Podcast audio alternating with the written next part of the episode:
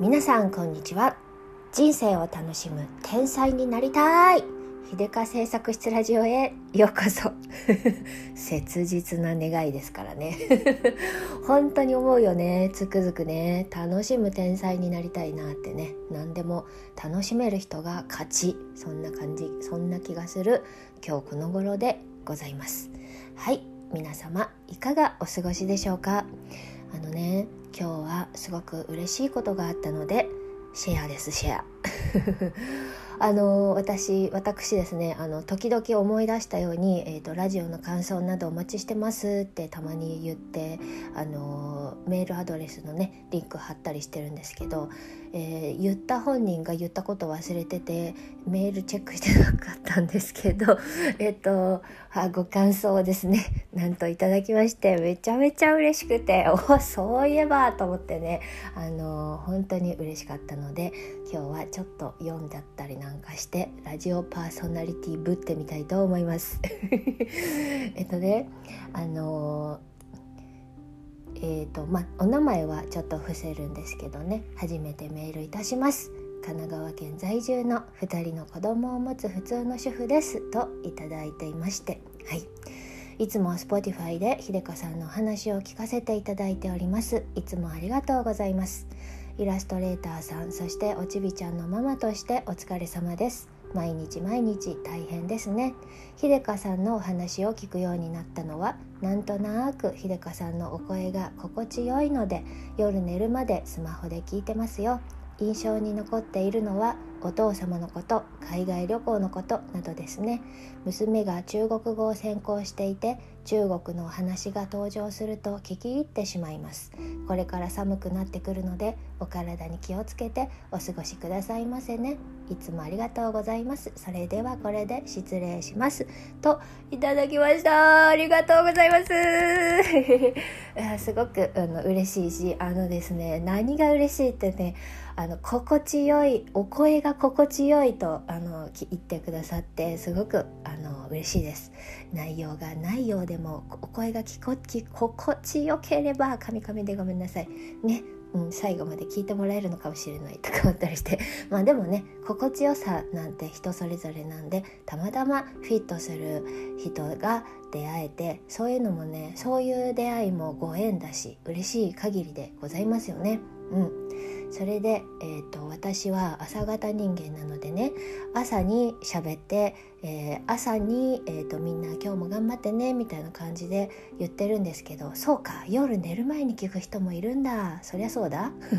と思ってね、うん、私の声で、えーとうつらうつらと眠たくなってもらえたらこんな嬉しいことはない。本当に嬉しかったです。そしてさらにあのさらにさらにおおっと思ったのが娘さんがね中国語を専攻していらっしゃるということでねこれもとっても嬉しかった。なんか自分が中国語をさあの小さい頃ね勉強し始めた時なんてもうマイナー言語すぎて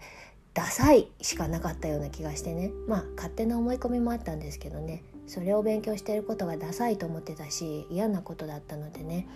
こうやって自分から中国語を専攻する若者が、えー、いる増えているそれはね本当に嬉しいんですよ。うん、なんかその昔ね中国語検定会場に行くとねおじいさんおじいさんとか ちょっとイケてない風の人たちしかいなかったんですけどこれからの時代はやっぱりねいろんな人たちがあのこうやっていろんな言語を学ぶんだなーなんてね勝手に妄想して嬉しくなっています。うん、でえっ、と中国のお話が登場すると聞き入ってもらえるということでねおっと思って今日はえー、しょうもない中国の話をしようかなと思います。まあそうは言っても私が知っている中国は、えー、10年前20年前の中国なので今とは全く様変わりしていると思います。全然違う世界ぐらい変わってるみたいでね発達の発展のスピードがすごすぎて、うん、もうあの多分巷で現金出してる人いないんじゃないかっていうぐらいの世の中になっているのでね、うん、だから全然あの私の話なんて何の役にも立たないけれども、えー、そんな私の独り言のような、えー、昔の昔々の思い出話聞いてください。はい。あれは忘れもしないざっくり20年前の話でございます。私大学は、えー、中国に、え留学していました。で18歳までね日本で普通に日本の教育を受けてあの日本人として育ってきたのでね、まあ、日本人としてというか、まあ、日本人自分ではねもう完全に日本人だと思っていてまあ、唯一ね父親だけが、えー、自分は中国人で自分の家族も中国人だと思っているっていう感じだったんですよ。まあ移民あるあるかもしんないよね。子供はやっぱり育った環境に馴染んじゃって育った環境が自分の母国だと思ってしまうのでちょっとそこで、えー、ギャップがあるんですけれども。まあ、えーと、日本人として、えー、中国に留学をしました。そしてねまあいろいろカルチャーショックはありますでもあの基本的にちっちゃい時からね中国のことについてはね父を通してあのいろんな情報が入ってきてたし時々あの父について、えー、里帰りしたことも1回か2回はあるので知らない国ではないんですよ。で言葉も通じるしそんなにあのー、めちゃくちゃ驚くようなことはないだろうと思っていてまあ何でもああ中国だからそうだよねみたいな感じでものを見てたんですけれどもそんな中国慣れした私でさええー、ちょっと うーんってなったのがですね、えー、おトイレ事情でございます。まああのねよくあの知って海外旅行とかよく行かれる方はねそうそうって思うと思うんですけどやっぱさ日本のトイレ素敵よね。すごく綺麗ですごく衛生的だしとてもとても気持ちいいですよね。それがあのデフォルトになってますよね。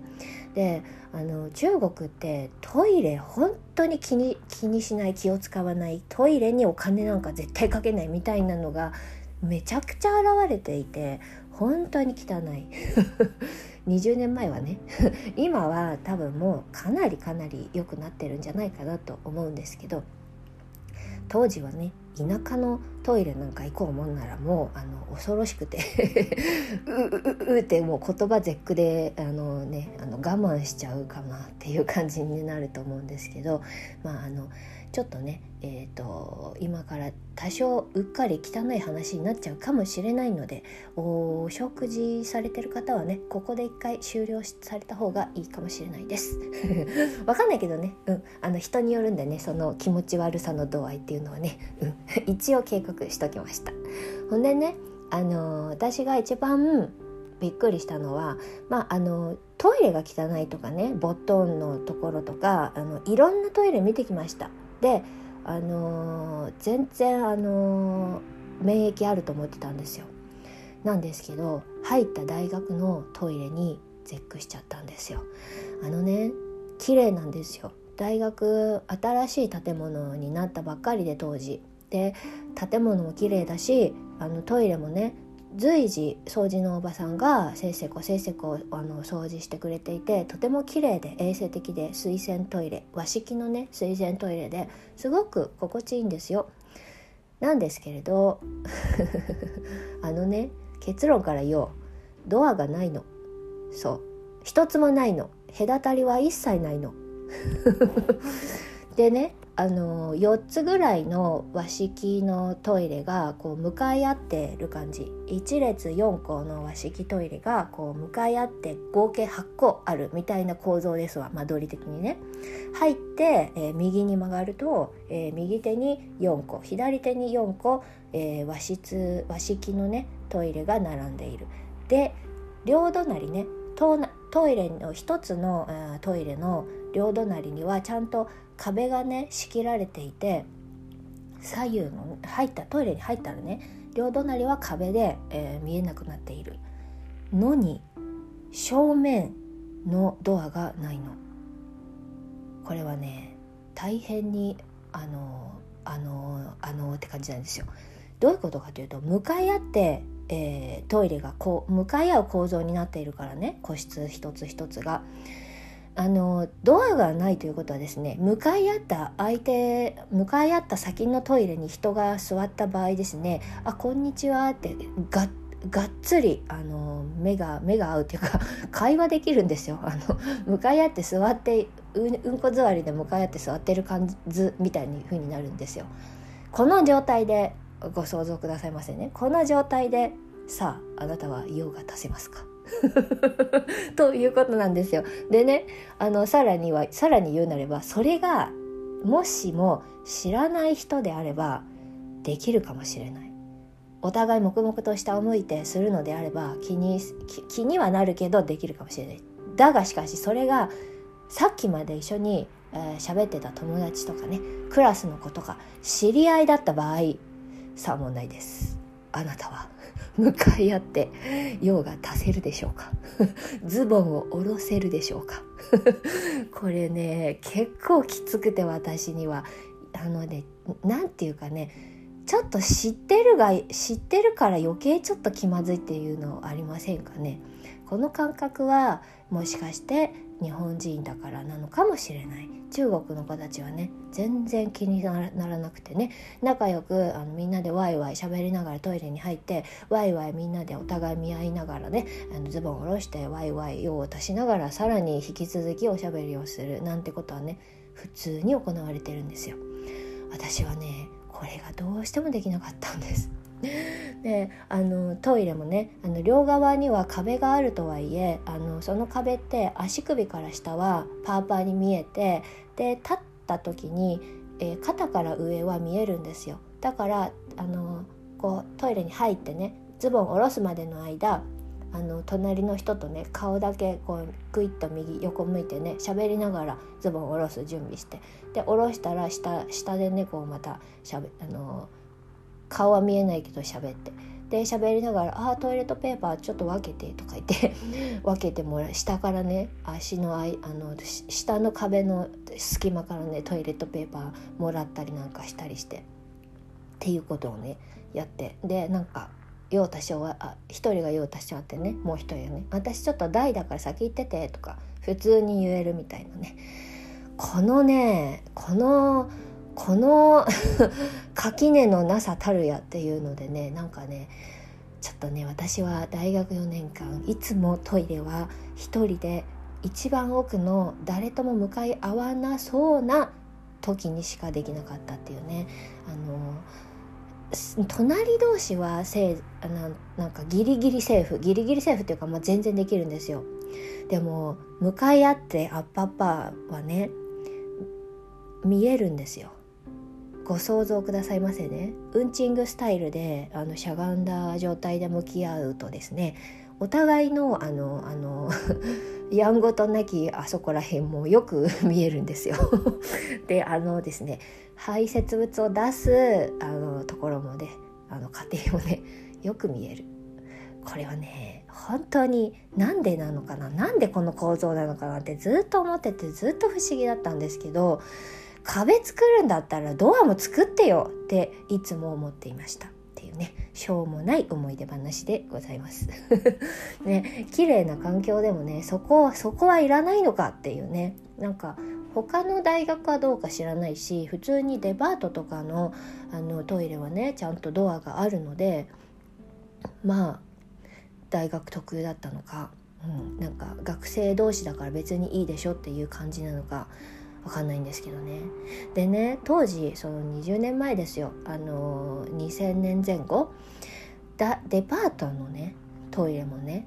あのまあ微妙なところもいっぱいあったんですよ。で私の密かなあの自分ですごいと思っている特技はですね20年前の当時、うん。えー、トイレを見たらそのデパートやホテルが、えー、外資系なのか国営なのかが分かるっていうね。ま まあ特技っていうかまあ簡単なことなんですけどそう国営のね中国が運営している、えー、商業施設のトイレは残念なんです。大体トイレ壊れてドアが壊れてたり鍵が壊れてたりあとねあの洋式のトイレなのにあの洋式の座る座るやつがを上げたり下げたりするやつあるじゃないですか。あの輪っかみたいになってるね。あれが取れてたりとかえどうやってするんだろうっていう状態のあのボールしかないみたいなトイレとかあのすごく残念なんですよ。だいたい不衛生だし、うん、あの中国のトイレって当時はねあの、えっと、水洗だけど紙を流しちゃいけないんですよ。あのトイレットペーパーが水に溶けないのか何なのか分かんないんですけど、えーと、流しちゃいけないだからあのゴミかごがねくずかごがトイレの便器の後ろ側に置いてあるんですけど、まあ、大体それが溢れ返って散らばってとんでもないことになっているとかねすごいんですよ。で一方片やね外資系の、えー、商業施設のトイレは大体あの綺麗だし最低限綺麗だしであの設備投資もそこそこされてるんですよ。ね意識の違いなのか予算の違いなのか分かんないんですけどね。うん、そういう違いがあってねいつもトイレ行くと「あここ絶対外資やん」とかね「ここ絶対固形だわもうすぐ分かるわ」とかね。一人でねあのそうやってつぶやきながら当時当時はさツイッターはないからそういうのつぶやけないし 悶々としながらいつもね用を足していたんですよ。っていうね。はいそんなあのおトイレ事情でございます。うん、で中国のトイレってあの公園とかねそういうところの公共トイレ公共のトイレってね有料だったりするんですよ。でなんかトイレの前にねあの監視員みたいな人が座っててね「あの 金出してきなよ」とか言って トイレ入ろうとすると「あ有料だよお金出してって」とか言って 言われてねなんか5円とか、うん、そんな金額ですけどね渡して入るみたいな。ではい有料なのに入った先のトイレは残念っていうね そういう感じの ことがねありました。まあ20年経った今は、うん、とてもとても発達していてね綺麗な、えー、環境になってるんじゃないかなと期待していますが。まあそうは言ってもね意識の問題ってあると思うし文化とかもあるしそこを重んじるか重んじないかでねそこのそこへの投資の優先度って全然違ってくるんだろうなとも思うんですけどね。まあ大学時代の、えー、ちょっとした思い出忘れがたい思い出っていうのはトイレですよ。向かい合ってあっぱっぱ本当に一回誰か体験してみてと思いますわ。そんな感じで今日はしょうもない話で締めたいと思います。それでは、えー、これから眠りにつく方はどうぞ安らかにゆっくり、えー、ぐっすりいい夢見てくださいね。そしてえー、これからお仕事これからいろいろやるやられる方は今日も一日素敵な日になりますように。それではこの辺で今日は、えー、おしまいにさせていただきます。じゃあまたね。